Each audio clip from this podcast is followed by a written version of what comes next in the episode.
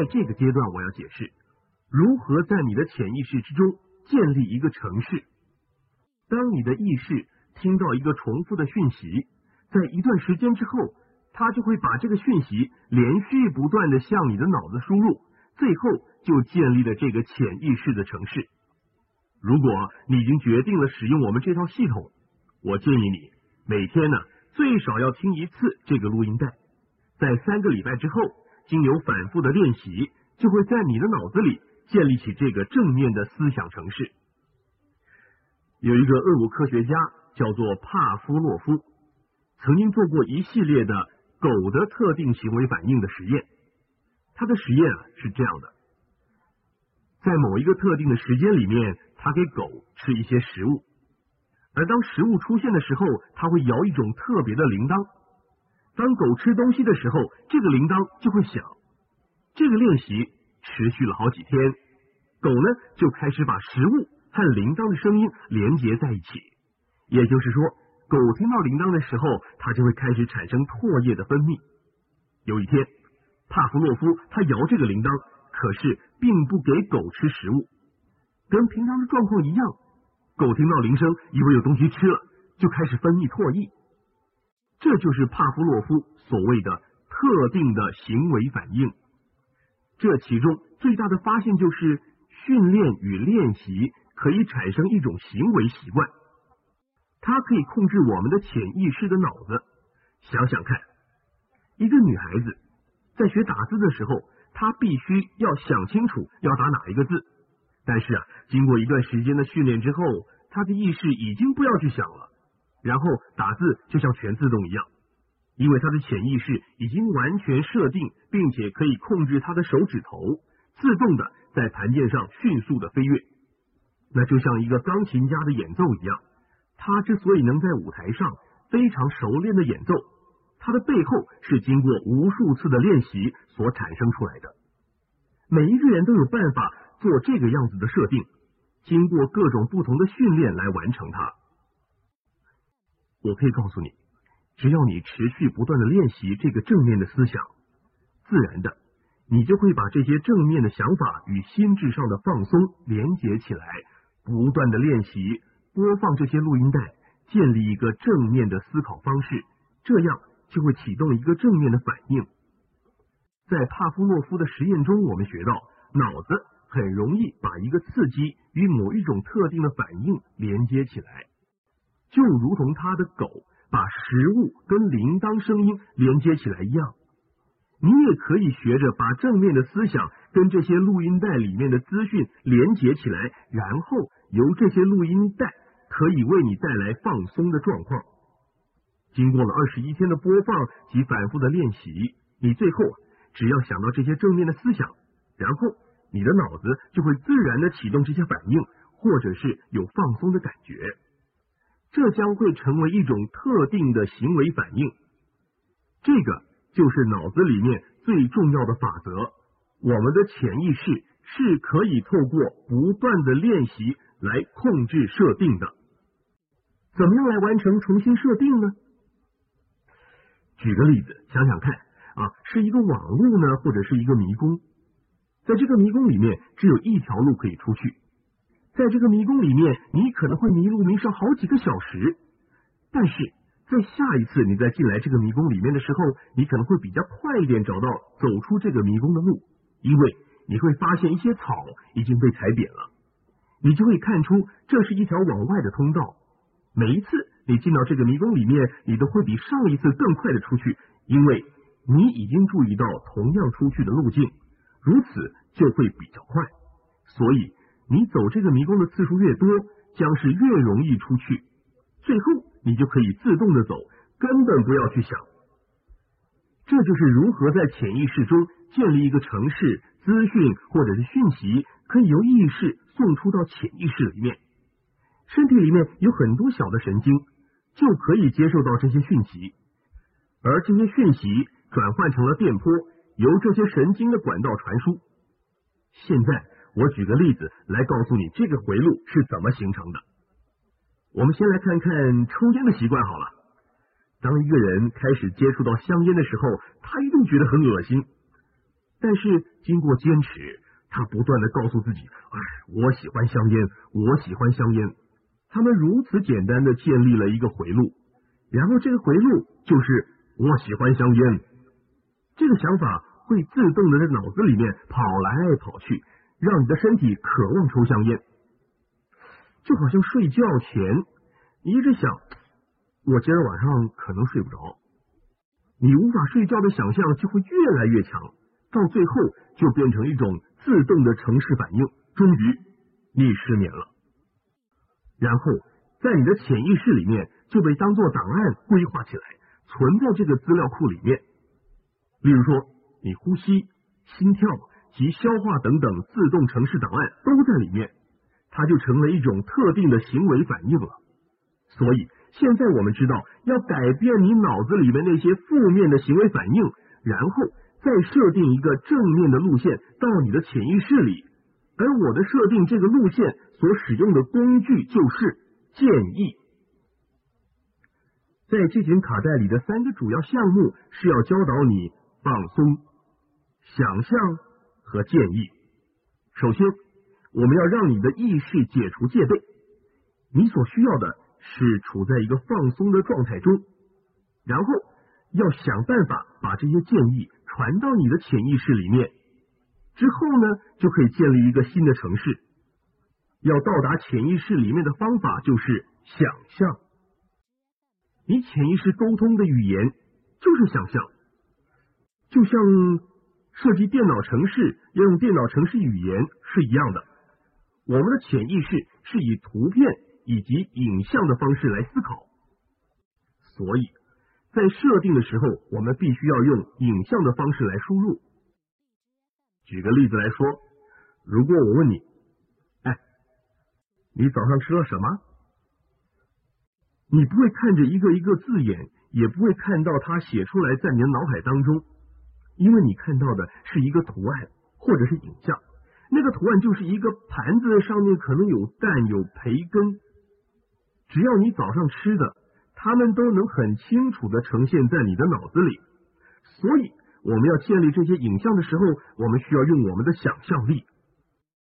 在这儿，我必须要解释能力与想象力之间的差别，因为有很多人想说，他们的能力可以克服他们的问题，然后来改变这些负面的城市。而当他们的能力没有办法战胜这些问题的时候，他们常常对自己说：“我不行了。”事实上，他们要去开这扇门。他们所用的钥匙是把不对的钥匙，是把错误的钥匙，其实就是这么简单的一件事情。举个例子，用你的能力让你的嘴巴产生一些口水的分泌。问题是，你有没有办法让你的嘴巴分泌口水？现在我们说说另一种方式，运用你的想象力，想看您最喜欢吃的东西，他们都已经准备好要让你吃了。当你看到那些食物的出现，当你的脑子出现这些图片的影像，很自然的，你的嘴巴就开始分泌口水了。我再举个例子，命令你自己要放松，试试用你的能力叫你自己来放松。你越试着用力，它越来越不可能放松。现在试试用你的想象力，让你的脑子试着画出一个图案来。在图案里面，你躺在一个海滩上，阳光就洒在你的脸上，又听到波浪慢慢的拍打着海滩，你就这样子躺在海滩上，就这样子享受到美好的阳光洒遍你的全身，于是你就可以感觉到自己是如此的放松。你想到发生什么事情了吗？就是用你的想象力让自己达到放松的状况。这个图片或是影像让你觉得放松，这是你自主能力所无法控制的。但是很重要的事实就是，当自主能力与这些自动的系统发生冲突的时候，到最后胜利的都是这些自动系统。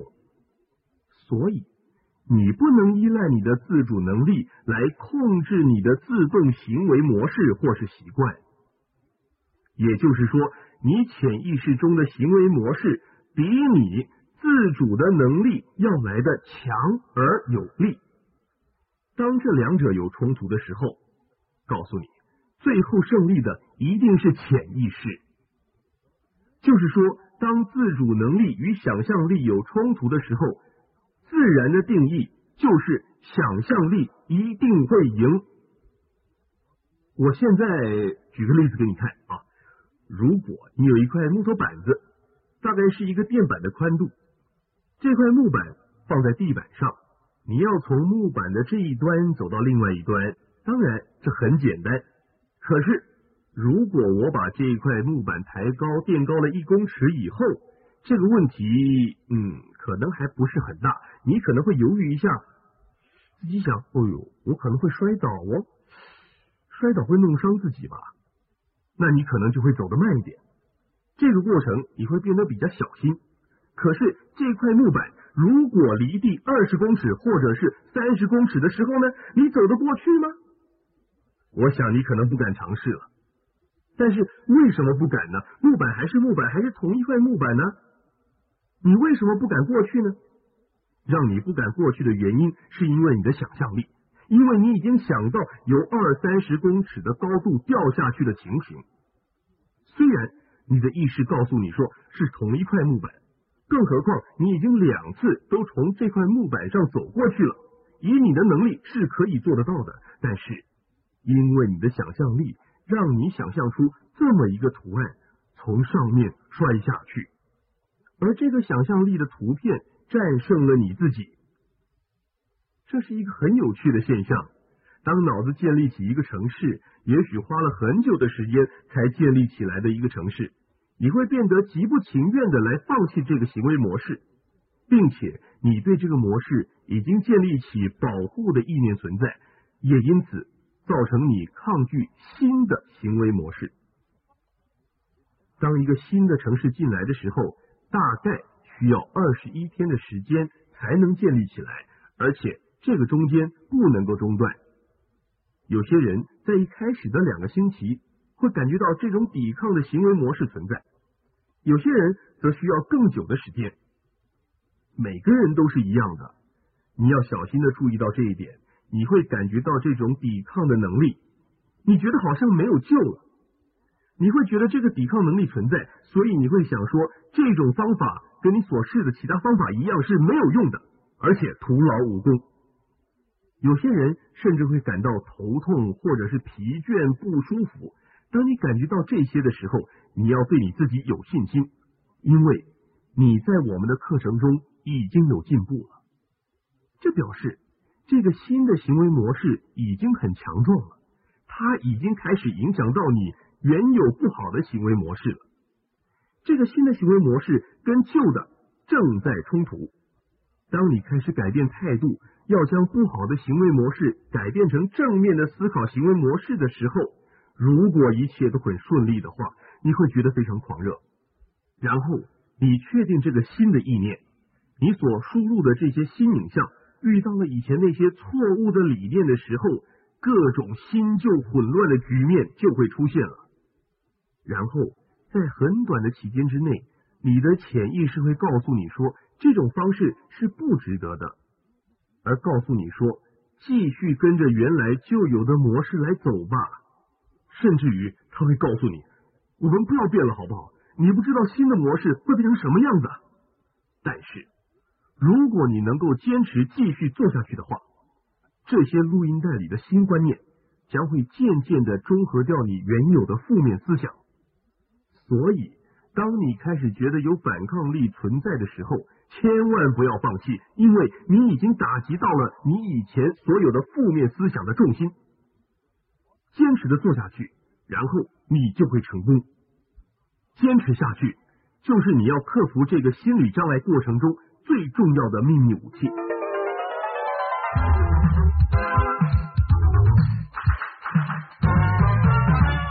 你现在对于你的意识与潜意识的思考模式有了基本的了解以后。如何设定你潜意识思考模式，就如同设定一部电脑一样，你也会同时了解你是如何成为这些负面思考模式中的受害者。由帕夫诺夫的实验中，我们知道需要二十一天持续不断的进行，才可以产生一些自动的行为反应。要知道，潜意识是经由影像、图片来做程式设定的，而且是用图片以及影像方式来思考的。你也知道，潜意识是没有办法分别真实与想象之间的差别的。那你也知道，在任何一个情况下，当自主能力与自动行为模式发生冲突的时候，自动行为模式一定会赢的。所以，为了要克服你的问题，不管你的问题是因为什么而引起的，你一定要建立一个自动放松的行为模式。经由你的帮助，我将要在你的脑子里建立一个新的城市。这个城市将让你的身体正常的运作，能够释放出最高的能量。当然，它必须是在一种放松的状况之中才能建立。到现在为止，这个放松的状况是因为压力以及其他负面的行为模式所抑制着的。这些负面的行为模式。长久以来已经学会了如何的运作，所以也就导致成了到现在的一种坏习惯，就像抽烟、磨牙或是精神紧张等等。而我们也将由不断的反复播放这些录音带，教导你如何放松自己。经过二十一天不断的播放及训练以后，你的身体会产生一种新的习惯程式，在自然而放松的情况下去做。这个时候，你身体里的所有器官也都会照着他们原来正常的模式去做，而不受到其他压力的影响。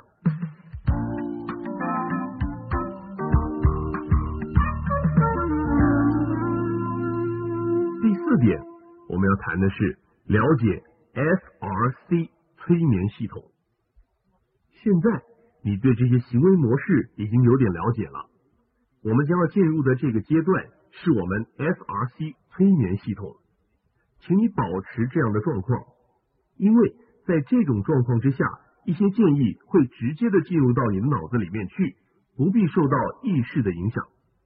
当你极度的放松的时候，你的意识就解除了它的戒备，就好像是你的意识已经进入了睡眠状态。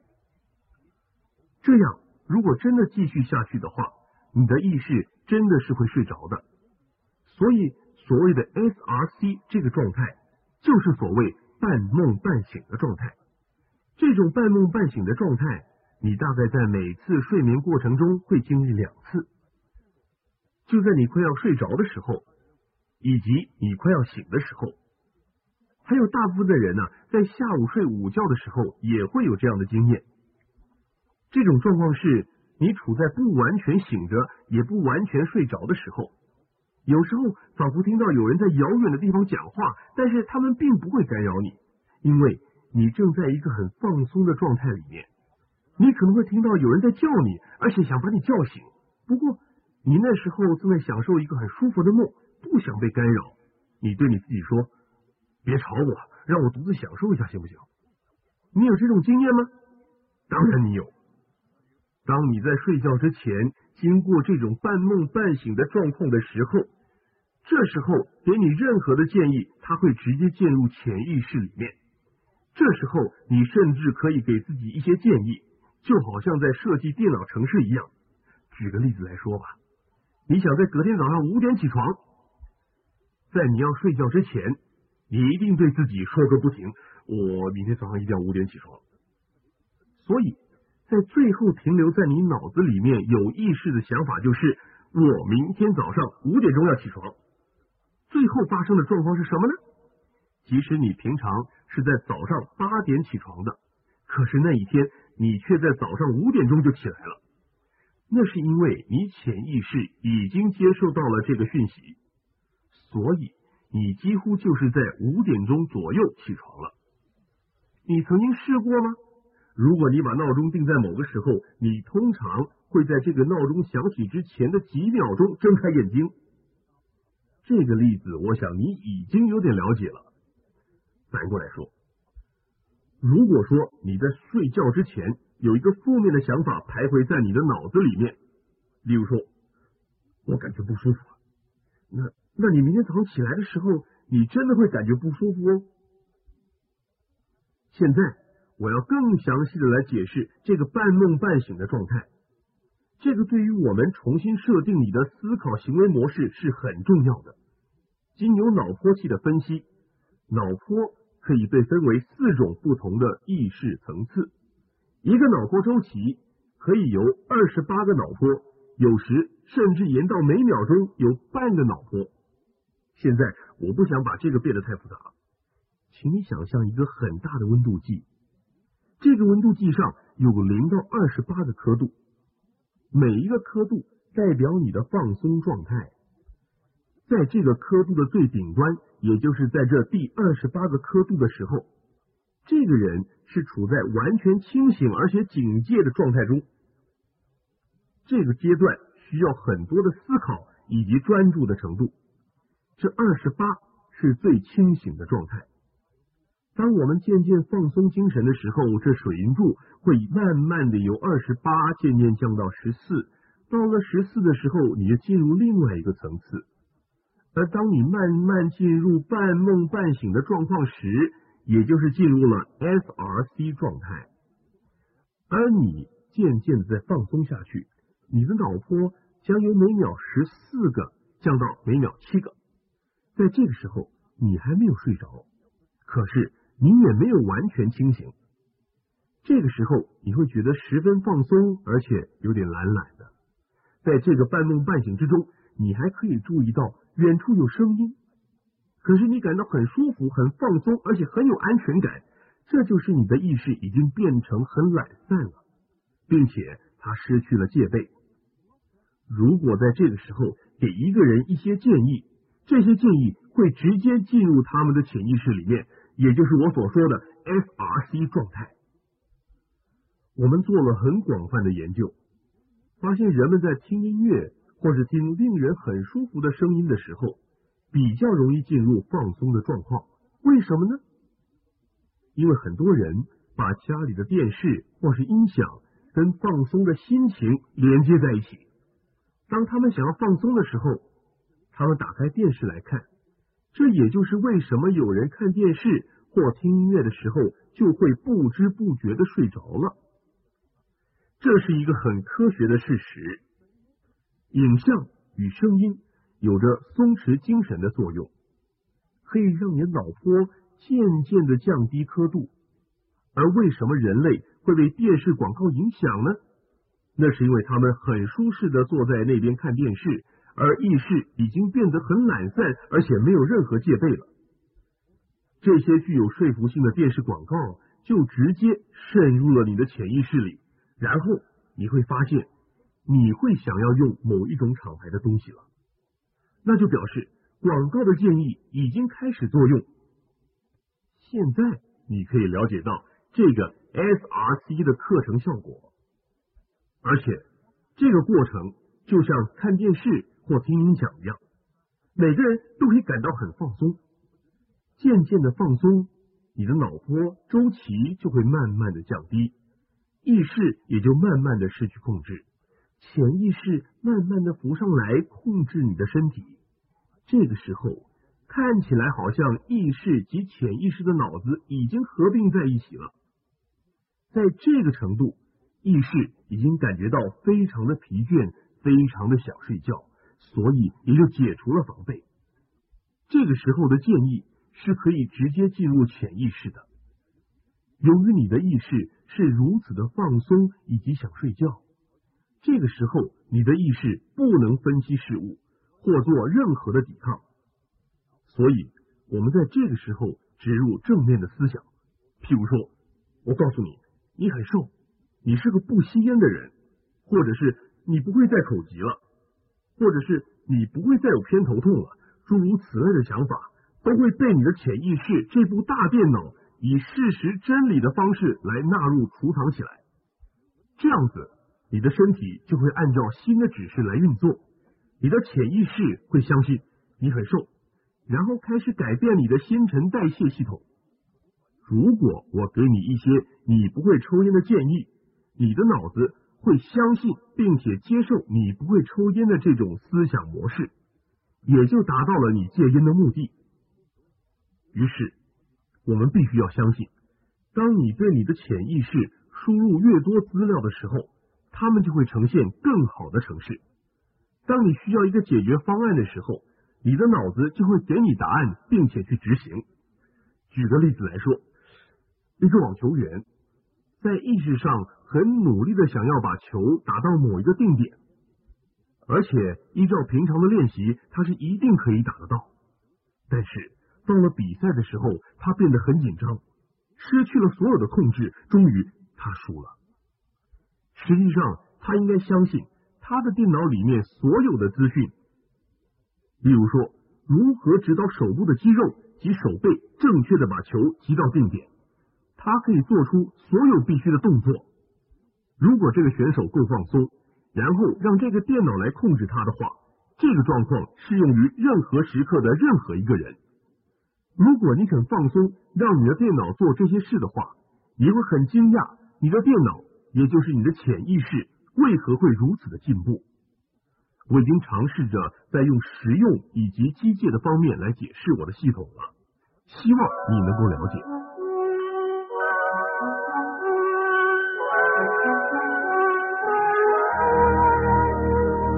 我没有从灵性方面来解释如何了解你的脑子，在用灵性方面来解释，有许多其他的书本、录音带。大部分也是以好的激发性的讯息来传达。当你照着这些步骤去做的时候，你会发现人并不是只有血肉之躯。在灵的方面，我们与周遭的宇宙是相连接的。你现在对你的脑子的运作已经有了基本的认识了。在我其他特定的卡带中有关于戒烟、减肥。以及控制紧张情绪，甚至于性能力等等，你可以运作这种知识来克服你特定的问题。